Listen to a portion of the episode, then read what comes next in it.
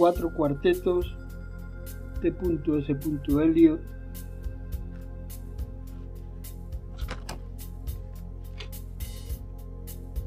versión y notas Vicente Gauss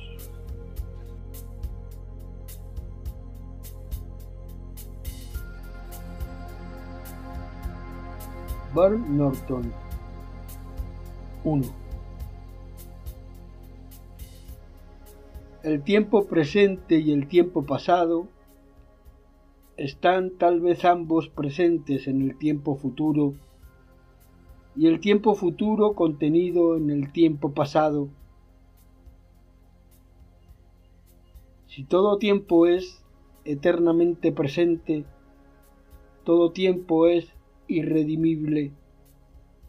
Lo que podría haber sido es una abstracción que permanece como perpetua posibilidad solo en un mundo de especulación. Lo que podría haber sido y lo que ha sido apuntan a un fin único que es siempre presente. Resuenan pisadas en la memoria por el sendero que no recorrimos hacia la puerta que no abrimos nunca en el jardín de rosas. Mis palabras resuenan así en tu mente, mas con qué propósito remueven el polvo del cuenco de hojas de rosa, yo no lo sé. Otros ecos habitan el jardín. ¿Continuaremos? Deprisa, dijo el pájaro, descúbrelos, descúbrelos, junto al rincón, tras la primera puerta, en nuestro primer mundo, seguiremos la decepción del tordo en nuestro primer mundo.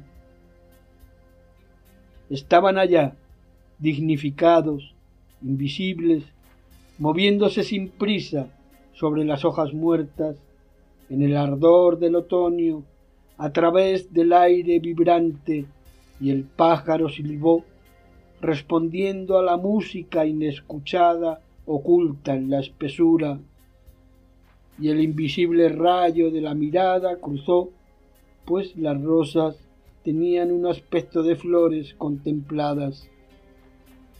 Allá estaban como huéspedes nuestros, aceptados y aceptantes. Así nosotros y ellos anduvimos en una forma solemne a lo largo de la alameda desierta hacia la rotonda de Bojes para asomarnos al estanque desaguado, seco el estanque, seco cemento con bordes oscuros, y el estanque estaba lleno de agua de luz solar, y el loto se erguía calladamente, calladamente, la superficie brillaba con el corazón de la luz, y ellos estaban tras nosotros, reflejados en el estanque. Entonces pasó una nube y el estanque quedó vacío. Ve, dijo el pájaro, pues las hojas estaban llenas de niños, bulliciosamente escondidos, conteniendo la risa. Ve, ve, ve, dijo el pájaro, el género humano no puede soportar mucha realidad.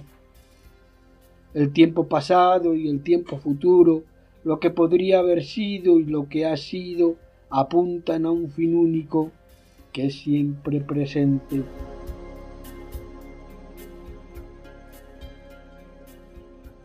Dos. Ajo y zafiros en el barro cuajan el eje atascado. El gorjeante alambre de la sangre canta bajo las inveteradas cicatrices y reconcilia guerras olvidadas, la danza a lo largo de la arteria, la circulación de la linfa, están representadas en el rumbo de los astros. Ascienden a verano en el árbol, nos movemos sobre el árbol que se mueve en luz sobre la hoja dibujada y sobre la tierra empapada oímos abajo al jabalí y al podenco persiguiendo su norma como antes, pero reconciliados entre los astros. En el inmóvil punto del mundo que gira, ni carnal ni descarnado, ni desde ni hacia, allá en el inmóvil punto es la danza, pero ni parada ni movimiento, y no habléis de fijeza donde pasado y futuro se reúnen, ni movimiento desde ni hacia, ni ascensión ni bajada, excepto por ese punto, el inmóvil punto. No habría danza, y allá solamente hay danza. Yo solo puedo decir, allá hemos estado, pero no puede decir dónde.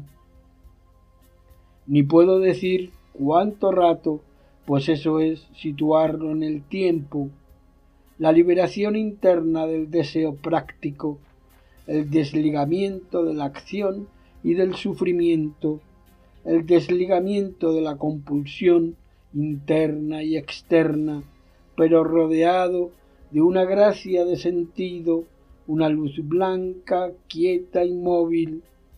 Ererbuch sin movimiento, concentración, sin eliminación, un mundo nuevo y el viejo hechos explícitos a la vez, entendidos, en la consumación de su éxtasis parcial, en la resolución de su parcial horror, el encadenamiento aún del pasado y el futuro, entretejidos en la flaqueza del cuerpo cambiante, protege al género humano del cielo y de la condenación que la carne no puede soportar.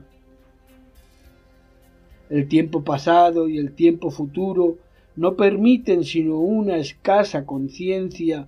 Ser conscientes no es estar en el tiempo, pero sólo en el tiempo, el momento en el jardín de rosas, el momento en la arboleda donde batió la lluvia, el momento en la iglesia cruzada al anochecer por la niebla puede ser recordados, envueltos en pasado y futuro. Solo a través del tiempo se conquista el tiempo.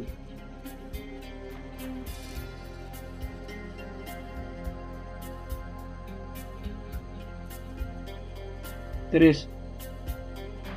Hay un lugar de desafecto tiempo antes y tiempo después, en una luz confusa, ni luz diurna que confiere forma con lúcida tranquilidad, tornando la sombra en pasajera belleza, con lenta rotación que sugiere permanencia, ni oscuridad para purificar el alma, vaciando con privación lo sensual, purgando el afecto de lo temporal, ni plenitud ni vacío, únicamente un vislumbre sobre los rostros deformados por las arrugas del tiempo, distraídos de la distracción por la distracción, llenos de fantasías y vacíos de sentido, túmida apatía sin concentración, hombres y trozos de papel llevados en remolinos por el viento frío que sopla antes y después del tiempo, viento inspirado y respirado por pulmones malsanos, tiempo antes y tiempo después, eructo de almas enfermizas en el aire aletargado y marchito, llevado por el viento que barre las lóbregas colinas de Londres, Hampstead y Clerkenwell, Camden y Putnam. Highway, Primrose Ludgate. No aquí, no aquí la oscuridad, en este mundo gorjeante. Desciende más, desciende solo al mundo de la perpetua soledad. Mundo no mundo, sino aquello que no es el mundo. Oscuridad interna, privación y destitución de toda propiedad desecación del mundo del sentido, vaciamiento del mundo imaginario, ineficacia del mundo del espíritu. Este es el único camino, y el otro es el mismo, no en movimiento, sino en abstención de movimiento, mientras el mundo se mueve en apetencia por sus caminos metálicos del tiempo pasado y el tiempo futuro.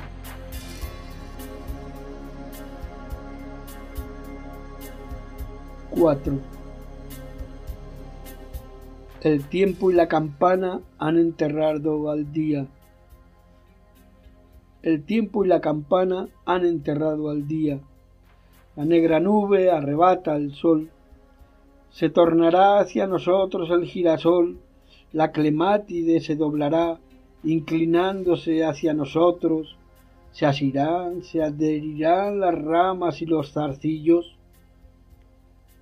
Los gélidos dedos del tejo se ensortijan curvándose hacia nosotros. Después que el ala del martín pescador ha respondido luz a la luz y ha callado, la luz está inmóvil en el inmóvil punto del mundo que gira. 5. Las palabras se mueven, la música se mueve solo en el tiempo mas lo que solo vive puede solo morir. Las palabras, después del discurso, logran ingresar en el silencio solo por la forma, la norma, pueden la música o las palabras lograr la quietud como un jarrón chino, en su quietud se mueve perpetuamente, no la quietud del violín mientras dura la nota, no eso solo, sino la coexistencia, es decir, que el fin precede al principio y el fin y el principio estaban siempre allá, antes del principio y después del fin, y todo es siempre ahora. Las palabras, en su esfuerzo, se hienden y a veces se rompen bajo la carga, bajo la tensión, resbalan, se deslizan, perecen, decaen con imprecisión, no permanecerán en su puesto, no permanecerán quietas, voces chillonas, refunfuñantes, burlonas o garrulas meramente, siempre las asaltan. La palabra en el desierto es donde más es atacada por las voces de la tentación. La sombra sollozante en la fúnebre danza el ruidoso lamento de la desconsolada quimera. El detalle de la norma es el movimiento, como en la imagen de los diez peldaños, el deseo mismo es movimiento no deseable en sí mismo. El amor es el mismo inmóvil, sólo la causa y el fin del movimiento intemporal y sin deseo, excepto en el aspecto del tiempo captado en la forma de la limitación entre el ser y el no ser, súbitamente en un rayo de sol, mientras el polvo se mueve, surge la risa escondida de niños en el follaje, deprisa ahora, aquí, ahora, siempre, ridículo el triste tiempo perdido, antes y después, alargándose. Coker 1. En mi principio está mi fin. En sucesión las casas se levantan y caen, se desmoronan, se extienden, son trasladadas, destruidas, restauradas, o en su lugar existe un campo abierto, o un taller, o una travesía, vieja piedra para un nuevo edificio, vieja leña para nuevos fuegos, viejos fuegos para cenizas y cenizas para la tierra, que es ya carne, piel, heces, hueso de hombre y de bestia, tallo de maíz y hoja. Las casas viven y mueren, hay un tiempo para edificar y un tiempo para la vida y la generación y un tiempo para que el viento rompa la desvencijada ventana y sacuda el entarimado por donde trota el ratón y sacuda el harapiento arras tejido con un silencioso lema, en mi principio está mi fin. Ahora la luz desciende a través del campo abierto, dejando al callejón profundo, cerrado de ramas, oscuro en la tarde, allá donde tú te reclinas en una loma mientras un carro pasa, y el profundo callejón insiste en su dirección hacia la aldea, hipnotizado por el calor eléctrico, en una broma ardiente, la luz bochornosa es absorbida, no refractada, por la piedra gris. Aguarda la temprana lechuza en ese campo abierto, si no te acercas demasiado, si no te acercas demasiado, en la medianoche de verano puedes oír la música del débil caramillo y el tamborcito y verlos danzar alrededor de la hoguera. La asociación de la mujer y el hombre en danza que significa matrimonio, un honroso y cómodo sacramento, dos y dos, conjunción necesaria, pertenencia recíproca por la mano o el brazo, que representa concordia, girando alrededor del fuego, brincando a través de las llamas o formando coros, rústicamente solemnes en rústico alborozo, alzando los pesados pies con zapatones burdos, pies de tierra, pies de barro, alzados en regocijo campestre, regocijo de aquellos que a mucho y a bajo tierra nutren la mies, manteniendo el ritmo, manteniendo el tiempo del baile y el de la vida en las épocas de la vida, el tiempo de las estaciones y de las constelaciones, el tiempo del ordeño y el tiempo de la cosecha, el tiempo de la cópula del hombre y la mujer y la de los animales, pies que suben y bajan, comida y bebida, estiércol y muerte, despunta el alba y otro día dispónese al calor y al silencio, en alta mar el viento del alba ondula y se desliza, estoy aquí o allá o en cualquier otra parte, en mi principio. 2. ¿Qué está haciendo el lento noviembre con el disturbio de la primavera y las criaturas del calor veraniego y las campánulas que se doblan bajo los pies y las malvas que apuntan demasiado alto, tornando el rojo en gris y desplómanse rosas tardías henchidas de tempranas nieves?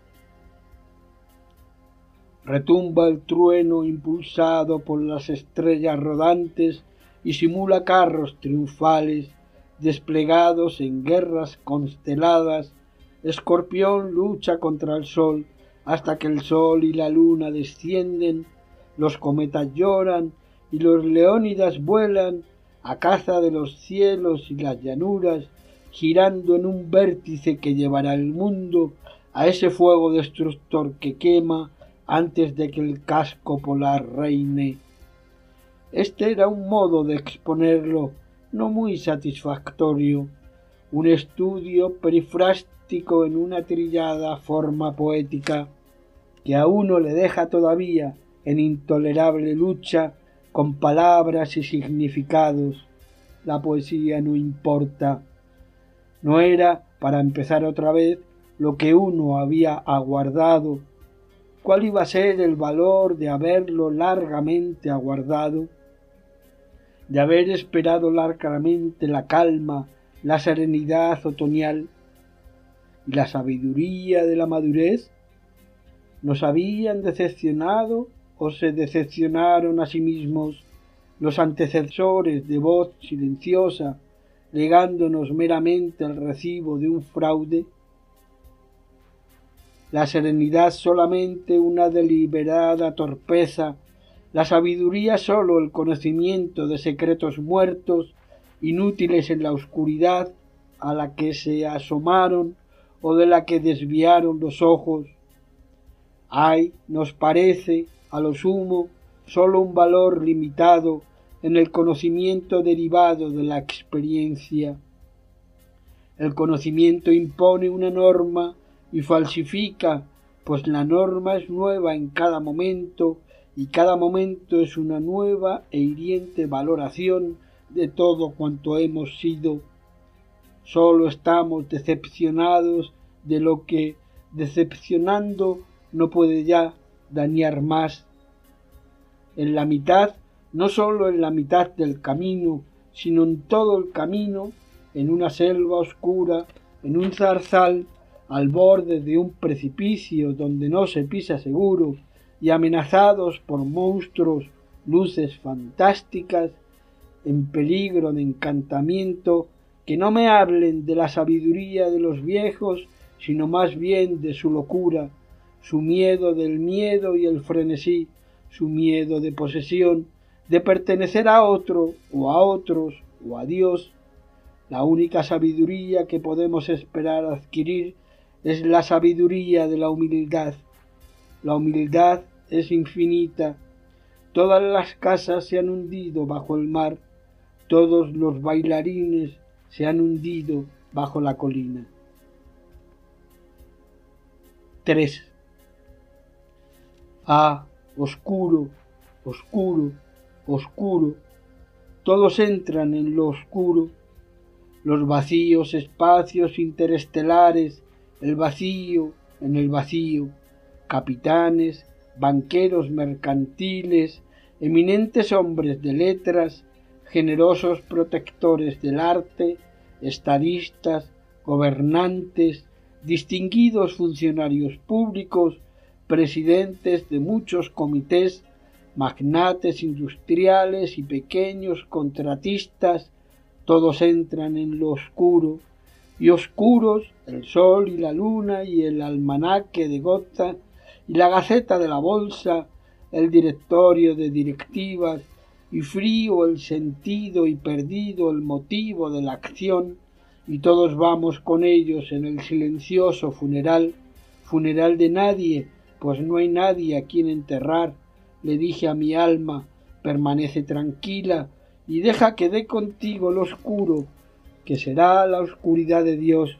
tal, en un teatro, apagan las luces para cambiar la escena, con un hueco estruendo de alas, con un movimiento de oscuridad en lo oscuro. Y sabemos que las colinas y los árboles, el distante panorama y la atrevida, imponente fachada están siendo arrollados. O como cuando un tren subterráneo en el túnel se detiene demasiado entre dos estaciones y se anima la conversación y cae lentamente en el silencio y tras cada rostro veis que el vacío mental se ahonda dejando solo el creciente terror de no tener nada en qué pensar. O cuando bajo el éter la mente es consciente pero consciente de nada. Le dije a mi alma, permanece tranquila y aguarda sin esperanza, pues la esperanza sería esperar en el extravío. Aguarda sin amor, pues el amor sería amor del extravío. Todavía hay fe, pero la fe y el amor y la esperanza consisten enteramente en la espera. Aguarda sin pensamiento, pues no estás preparada para el pensamiento. Así la oscuridad será la luz y la inmovilidad la danza, murmullo de rápidas corrientes e invernales relámpagos. El silvestre tomillo invisible la silvestre fresa, la risa en el jardín, éxtasis repetido por el eco, no perdido, pero que exige, que apunta a la agonía de la muerte y el nacimiento. Dirás que estoy repitiendo algo que ya he dicho antes, volveré a decirlo, volveré a decirlo para llegar allá, para llegar a donde estás, para salir de donde no estás, debes ir por un camino donde no existe éxtasis para llegar a lo que no sabes, debes ir por un camino que es el camino de la ignorancia para poseer lo que no posees. Debes ir por el camino de la desposesión para llegar a lo que no eres.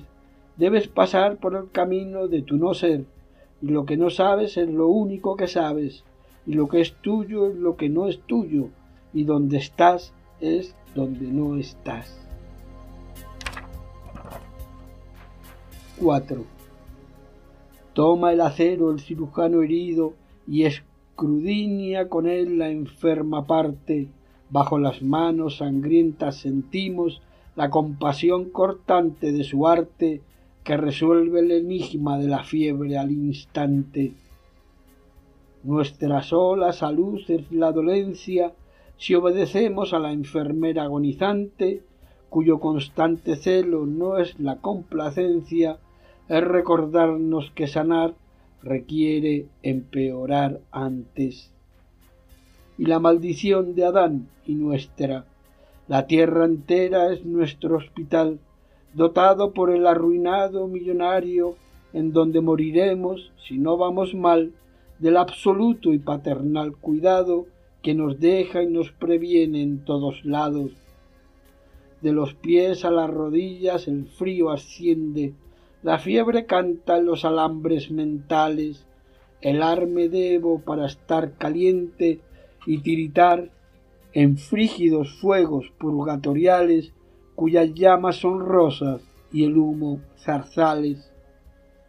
Nuestra única bebida, la sangre que gotea, nuestro único alimento, la sangrienta carne, a pesar de lo cual nos complace la idea de estar sanos, carne y sangre, substanciales, mas de nuevo a este día, Viernes Santo, llamámosle. 5. Así pues, aquí estoy, en medio del camino, habiendo pasado veinte años, veinte años malgastados en gran parte, los años del entré de guerras, tratando de aprender a usar palabras y cada intento es enteramente un nuevo empezar y un diferente género de fracaso, porque uno solo ha aprendido a disponer de lo mejor de las palabras para lo que uno no tiene ya que decir, o según el modo en que uno ya no está dispuesto a decirlo. Así, cada aventura es un nuevo comienzo, una incursión en lo inarticulado, con andrajoso equipo, siempre deteriorándose en el caos general de la imprecisión de sentido, escuadras indisciplinadas de la emoción, y lo que hay que conquistar por la fuerza y la sumisión ha sido ya descubierto una o dos o varias veces por hombres a los que no puede esperarse emular, pero no hay competencia, solo existe la lucha por recobrar lo que se ha perdido y encontrado y vuelto a perder muchas veces, y ahora en condiciones que no parecen propicias, pero tal vez ni ganancia ni pérdida. Para nosotros solo existe el intento, el resto no es cosa nuestra. La patria es de donde uno procede. Cuando envejecemos el mundo se hace más extraño, más complicada la norma de muertos y vivos, no el intenso momento aislado, sin antes ni después, sino toda una vida ardiendo en cada momento, y no sólo toda la vida de un hombre, sino de viejas piedras que no pueden ser descifradas. Hay un tiempo para el anochecer bajo la luz de las estrellas, un tiempo para el anochecer a la luz de la lámpara, anochecer con el álbum de fotografías. El amor está lo más cerca de sí mismo cuando aquí y ahora deja de importar. Los viejos deben ser exploradores a cabo allá, no importa en dónde. Debemos estar inmóviles y sin embargo movernos hacia otra intensidad, para una unión más amplia, una comunión más profunda a través de la fría oscuridad y la vacía desolación. El bramido de la ola, el bramido del viento, las vastas aguas del petrel y el cerdo marino, en mi fin está mi principio.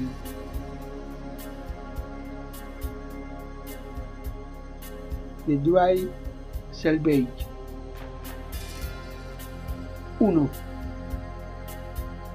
No sé mucho de dioses, pero creo que el río es un fuerte dios pardo, adusto, indómito, intratable, paciente hasta cierto punto, reconocido al principio como frontera, útil, indigno de confianza, como un viajante de comercio, solo, pues, un problema que se opone al constructor de puentes. Una vez resuelto el problema, el pardo dios es casi olvidado por los moradores de las ciudades, siempre, sin embargo, implacable, conservando sus épocas y sus iras, destructor, recordando lo que los hombres prefieren olvidar.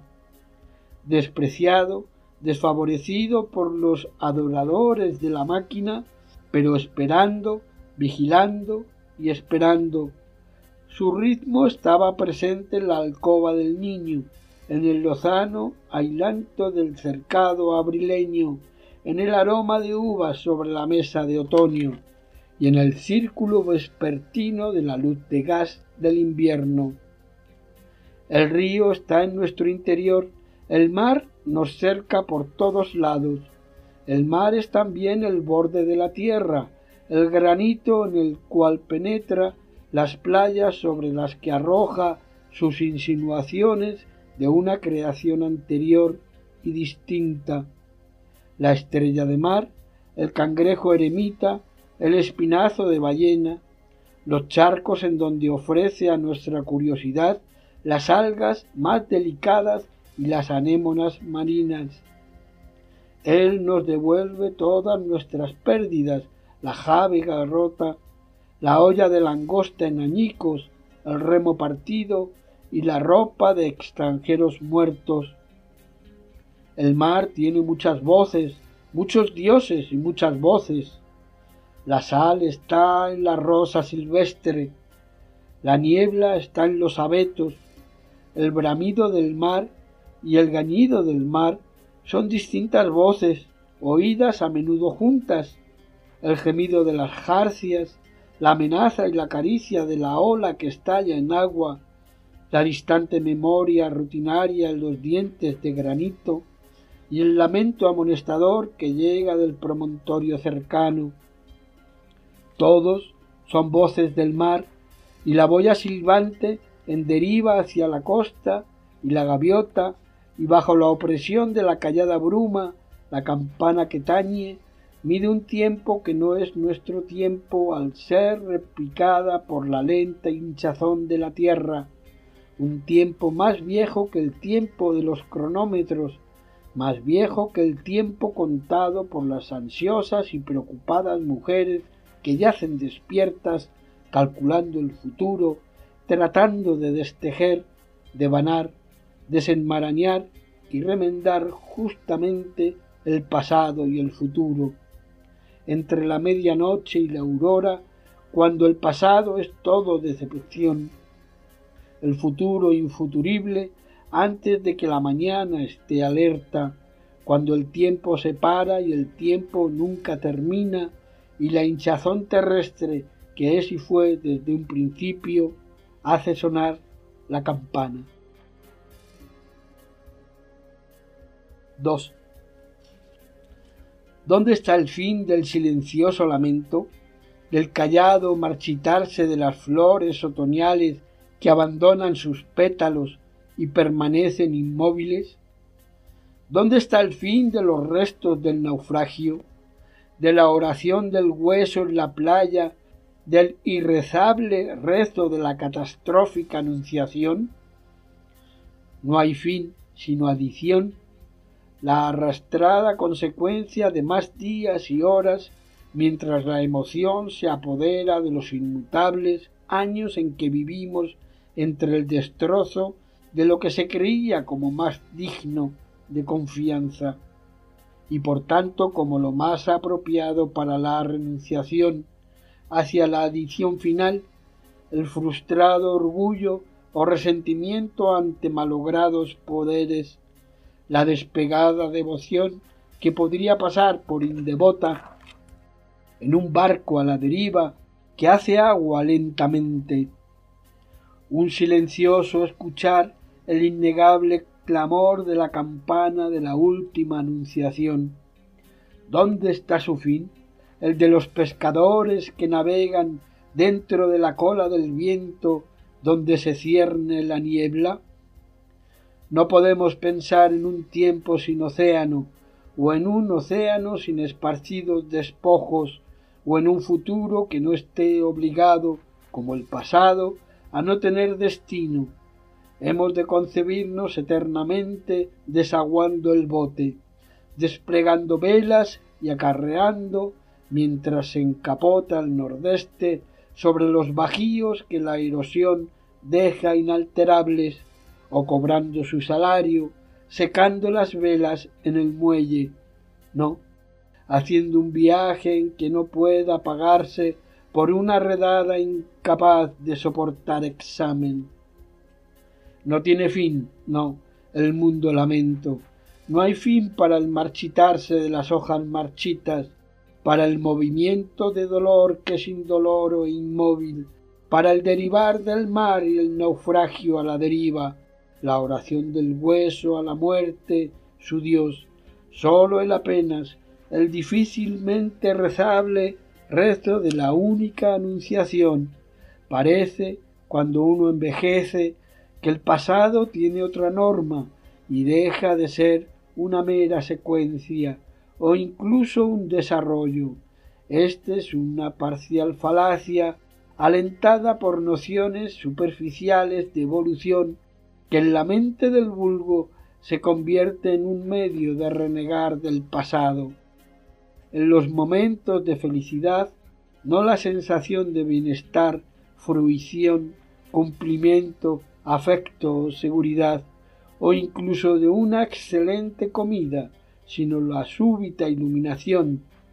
Tuvimos la experiencia pero perdimos el significado, y acercarse al significado restaura la experiencia en forma diferente, más allá de todo significado que podamos asignar a la felicidad. Antes dije que la experiencia pasada revivida en el significado no es la experiencia de una sola vida, sino de múltiples generaciones, sin que se olvide algo que probablemente es por completo inefable la mirada retrospectiva por detrás de la certeza de la historia documentada, la ojeada retrospectiva por encima del hombro hacia el terror primitivo.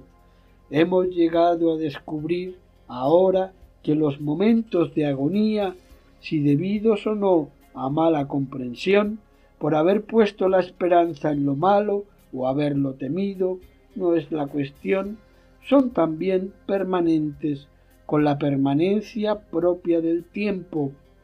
Esto lo apreciamos en la agonía del prójimo, experimentada de cerca y que nos envuelve a nosotros mejor que en la nuestra misma.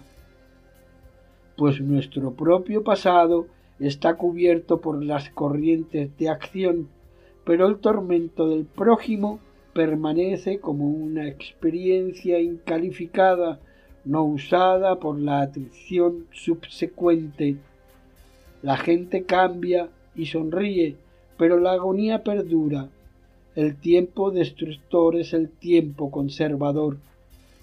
Como el río con su cargamento de negros, muertos, vacas y gallineros, la manzana amarga y el mordisco en la manzana, y la roca hendida en las aguas incansables, las olas la lavan toda, las bruman, la ocultan.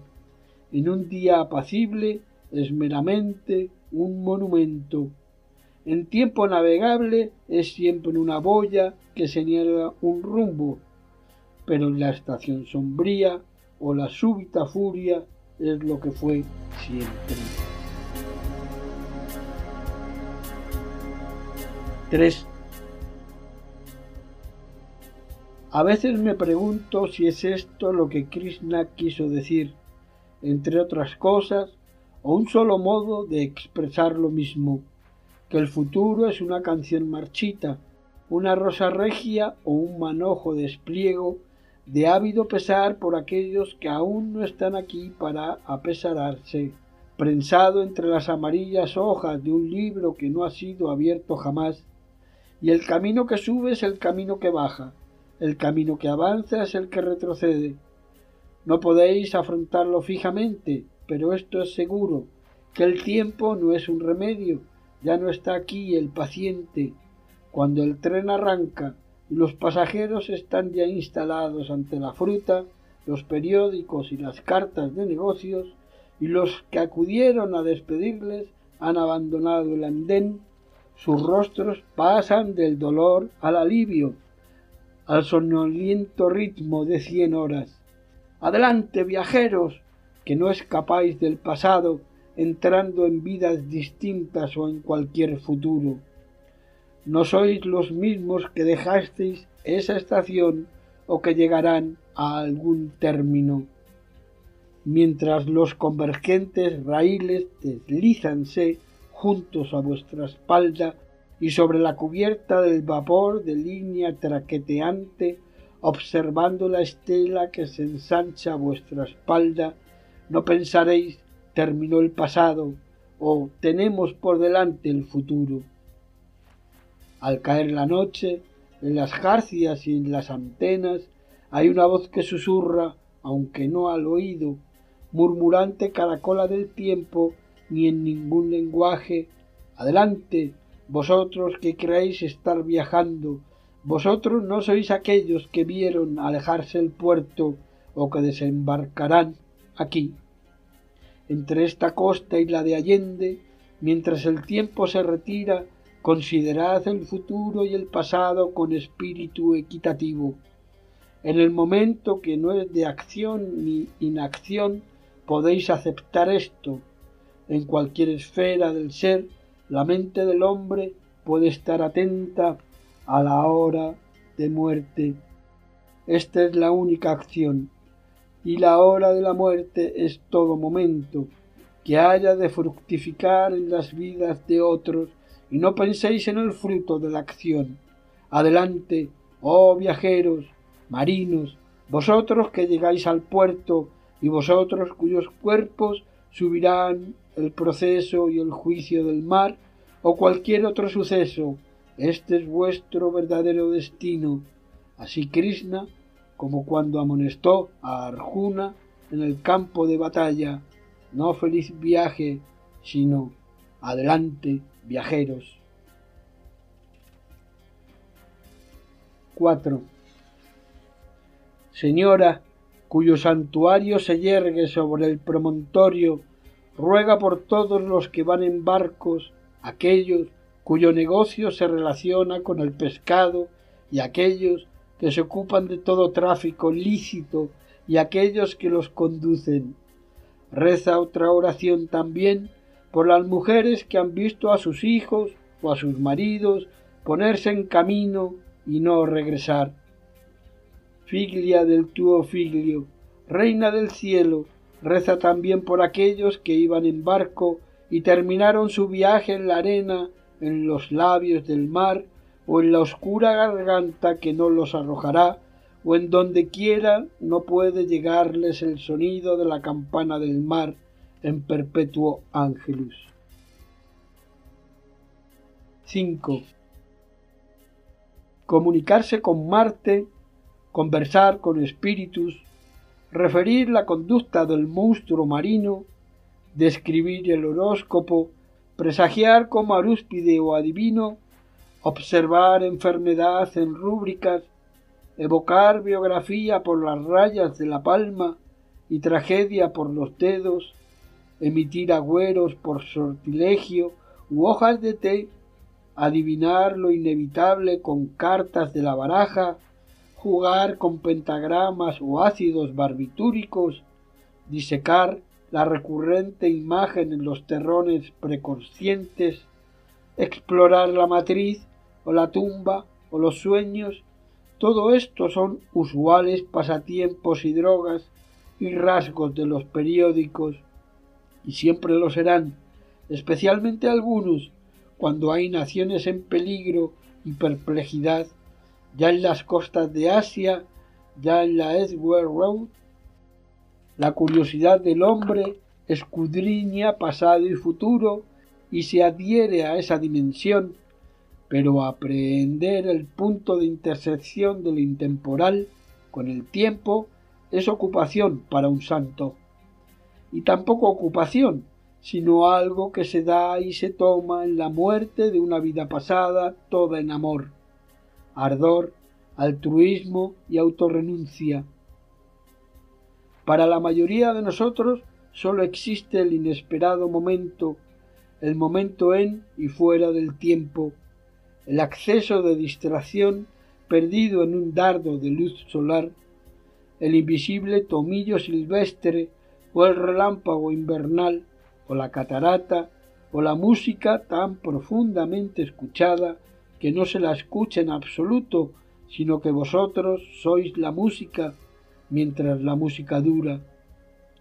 Solo hay insinuaciones y conjeturas, insinuaciones seguidas de conjeturas, y el resto es oración, acatamiento, disciplina, pensamiento y acción. La insinuación conjeturada a medias, el don semientendido es la encarnación. Aquí la unión imposible de esferas de existencia real. Aquí pasado y futuro son conquistados y reconciliados, donde la acción fuese de otro modo movimiento de lo que sólo es movido, sin tener en sí principio de movimiento, conducido por demoníacos subterráneos poderes, y la acción justa es liberarse del pasado y del futuro también. Para la mayoría de nosotros, este es el designio que nunca ha de lograrse aquí, los que estamos solo invencidos porque perseveramos en el intento, nosotros, contentos al fin, si nuestra reversión temporal nutre, no distantes en demasía del tejo, la vida de la tierra significativa.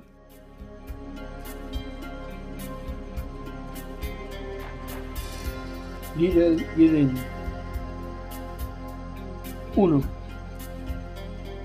La primavera en pleno invierno es su propia estación, sempiterna, aunque pútrida hacia el ocaso, suspendida en el tiempo entre el polo y el trópico, cuando el corto día es más claro, con escarcha y fuego, el breve sol enciende el hielo del estanque y las zanjas, en el frío sin viento que es el calor del corazón, reflejado en un aqua o espejo un resplandor que es ceguera cuando comienza la tarde, y un sordo brillo más intenso que una hoguera de ramas o que un brasero.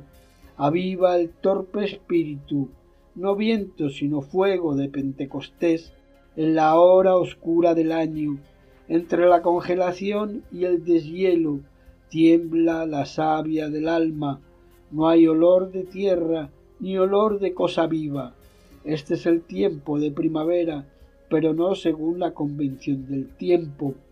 Ahora el seto vivo blanquea durante una hora con floración transitoria de nieve, una flor más súbita que la del verano, sin capullo ni marchitamiento, fuera del esquema de la generación. ¿Dónde está el verano? El inimaginable verano acero si vinieras por aquí, tomando el camino que tomarías, probablemente, desde el lugar del que probablemente partirías, si vinieras por aquí en pleno mayo, encontrarías los setos blancos otra vez en mayo con voluptuosa dulzura. Lo mismo sucedería al final de la jornada. Si vinieras de noche como un rey destronado, si vinieras de día sin saber a qué habías venido, sucedería lo mismo cuando dejases el escabroso camino y te dirigieras tras la pocilga a la opaca fachada y a la lápida sepulcral. Y aquello por lo cual creías venir es solamente una concha, una cáscara de significado que el propósito rompe sólo cuando ha sido cumplido. Si acaso sea que no tuvieras propósito, o que el propósito esté tras el fin que imaginaras, y se alterase al cumplirse, hay otros lugares que son también el fin del mundo, algunos en las fauces del mar, o sobre un lago oscuro, en un desierto o en una ciudad. Pero este es el más cercano en el lugar y en el tiempo. Ahora y en Inglaterra, si vinieras por aquí, tomando cualquier camino, partiendo desde donde quiera, a cualquier hora o en cualquier estación, sucedería lo mismo siempre, tendrías que desechar sentido y noción. No estás aquí para cerciorarte, instruirte, satisfacer la curiosidad o presentar un informe. Estás aquí para arrodillarte donde ha sido válida la oración, y una oración es más que unas palabras en orden, la consciente ocupación de la mente que ora o el sonido de la voz al orar, lo que no pudieron expresar los muertos mientras vivían, pueden decírtelo una vez muertos, la comunicación de los muertos la transmite una lengua de fuego más allá del lenguaje de los vivos. Aquí la intersección del momento intemporal es Inglaterra y ninguna parte, nunca y siempre. 2. La ceniza de un viejo en la manga es toda la ceniza que dejan las rosas quemadas. El polvo suspendido en la atmósfera señala el sitio donde termina la historia. Una casa era el polvo inspirado, la pared, el ratón y el entarimado, la muerte en que esperanza ni desesperanza caben. Esta es la muerte del aire. Hay inundación y sequía en la boca y en las pupilas, la arena muerta y la muerta agua, luchando por llevar ventaja en agostado suelo destripado embóbase ante la vanidad del trabajo, ríese aunque no se alegra. Esta es la muerte de la tierra. Suceden el agua y el fuego al pasto, la maleza y el pueblo, se mofan el aire y el fuego del sacrificio al que no accedemos. Agua y fuego dejarán minados los podridos fundamentos que olvidamos del coro y del monasterio. Esta es la muerte del agua y el fuego, en la hora incierta antes de la mañana, cerca del final de la noche interminable, en el fin recurrente de los sinfín, después de que el oscuro palomo de lengua llameante hubo pasado bajo el horizonte de su mensajera, mientras las hojas muertas tintineaban aún como estaño sobre el asfalto donde ningún otro sonido habla, entre los tres distintos de donde subía el humo, encontré a alguien que andaba haraganeando y apresurado, como empujado hacia mí lo mismo que las hojas metálicas que no ofrecen resistencia al viento urbano de la aurora. Y así que escruté aquel rostro cabizbajo con esa aguda ojeada con la que desafiamos al extraño recién conocido en la penumbra vespertina, capté la súbita mirada de algún maestro muerto a quien yo hubiese conocido, olvidado, recordando a medias, como a uno y muchos a la vez, en los bronceados rasgos, los ojos de un espectro familiar y complejo. A la vez íntima e inidentificable, asumí pues un doble papel y exclamé y oí la exclamación de otra voz. ¿Cómo? ¿Estás tú aquí? Aunque no estábamos, yo era todavía el mismo, y sin embargo me reconocía como algún otro, y a él como un rostro en formación aún. No obstante, las palabras bastaron para obligar al reconocimiento al que habían precedido, y así, obedientes al viento común, demasiado extraños el uno al otro para dejar de entendernos concordes en esta hora de intersección, en encontrarnos en ninguna parte, ni antes ni después, anduvimos en ronda muerta por el pavimento. Yo dije, la extrañeza que experimento es sencilla, aunque la sencillez es causa de extrañeza. Habla, por tanto, puede que yo no entienda, puede que no recuerde. Y él No tengo el menor deseo de repetir la idea y teoría mías que has olvidado. Estas cosas llenaron su propósito, déjalas estar, haz lo propio con las tuyas y ruega porque las perdonen otros, igual que yo te ruego a ti que perdones a los malos como a los buenos.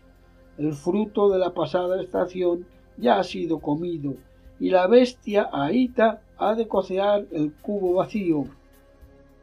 Para las palabras del pasado año pertenecen al lenguaje del pasado año, y las palabras del próximo año esperan otra voz.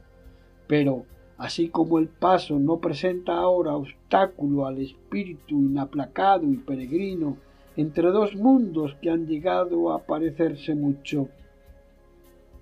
Así yo encuentro palabras que no pensé decir nunca, en calles que jamás pensé que visitara de nuevo, cuando abandoné mi cuerpo en una orilla remota, puesto que lo que nos concernía era el lenguaje, y el lenguaje nos impulsaba a purificar el dialecto de la tribu, y a apremiar la previsión y posvisión de la mente.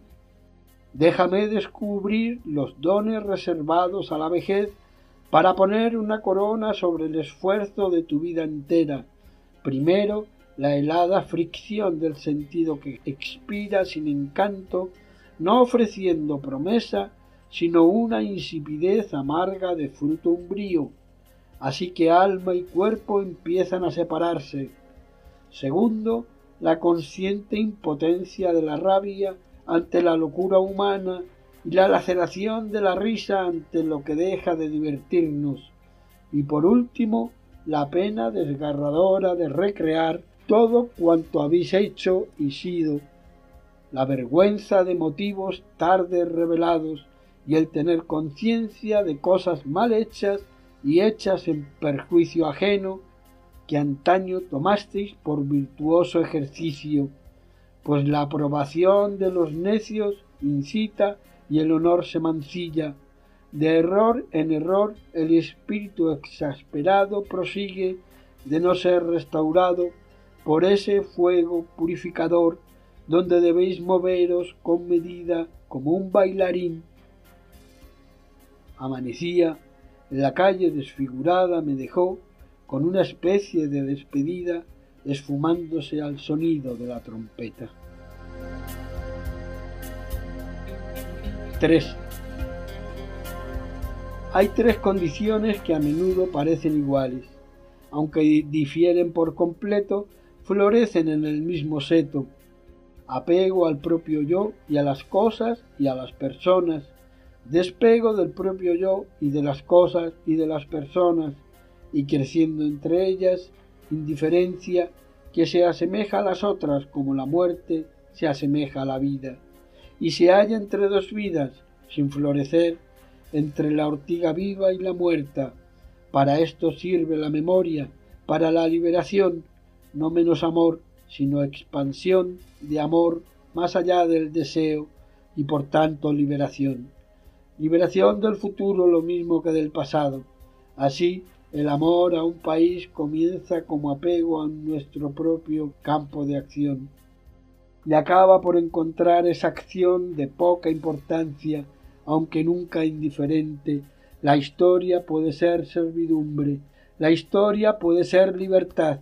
Ved, ahora se desvanecen rostros y lugares con el yo que como pudo los amara, para renovarse transfigurados en otra norma el pecado es necesario, pero todo irá bien, y toda suerte de cosa irá bien, si pienso, de nuevo, en este lugar y en la gente, no del todo recomendables sin linaje ni bondad inmediatos, sino en algunos de genio peculiar, todos señalados por un genio común, unidos en la lucha que los dividía, si pienso en un rey al caer la noche, en tres o más hombres sobre el cadalso, y en algunos que murieron olvidados en otras partes, aquí y en el extranjero, y en uno que murió ciego y sereno, ¿por qué habremos de celebrar a esos muertos más que a los agonizantes?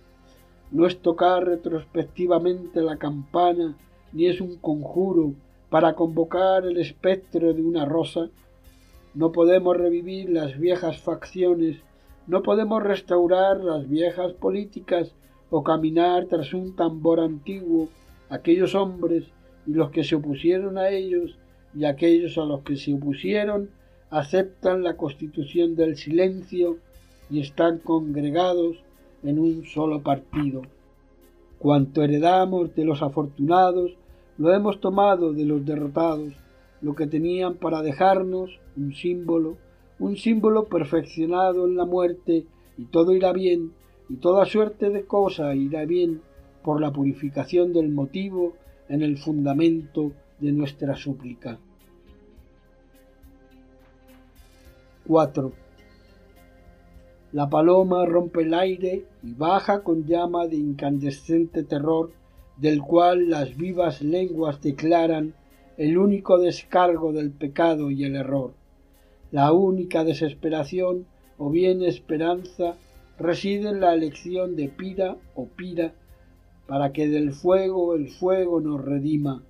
¿Quién pues, sino el amor, ideó el tormento?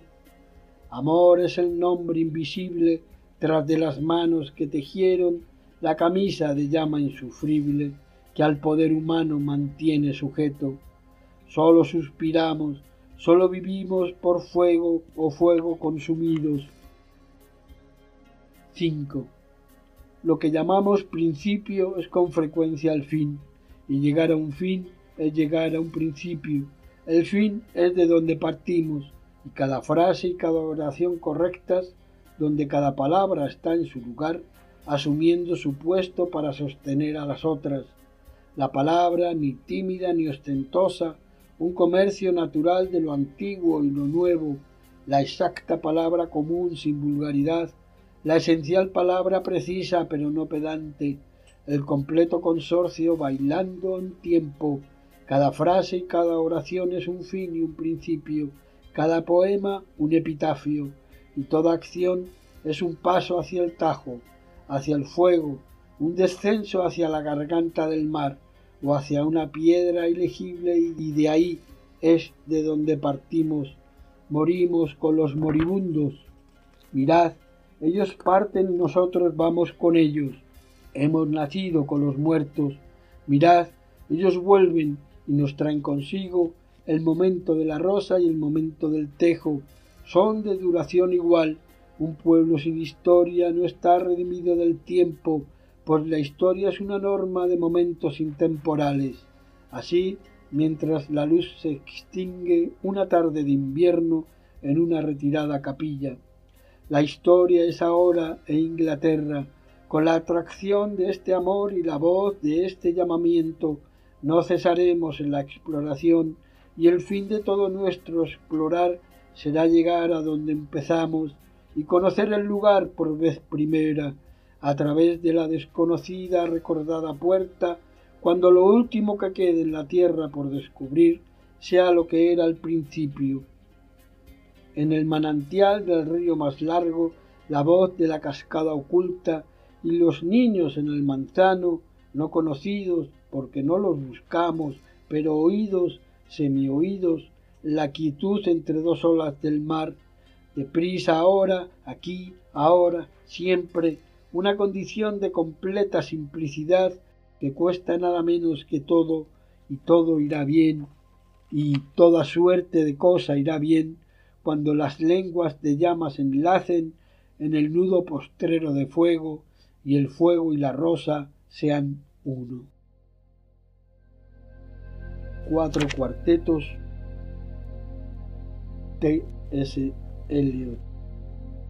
Versión y notas de Vicente Gauss.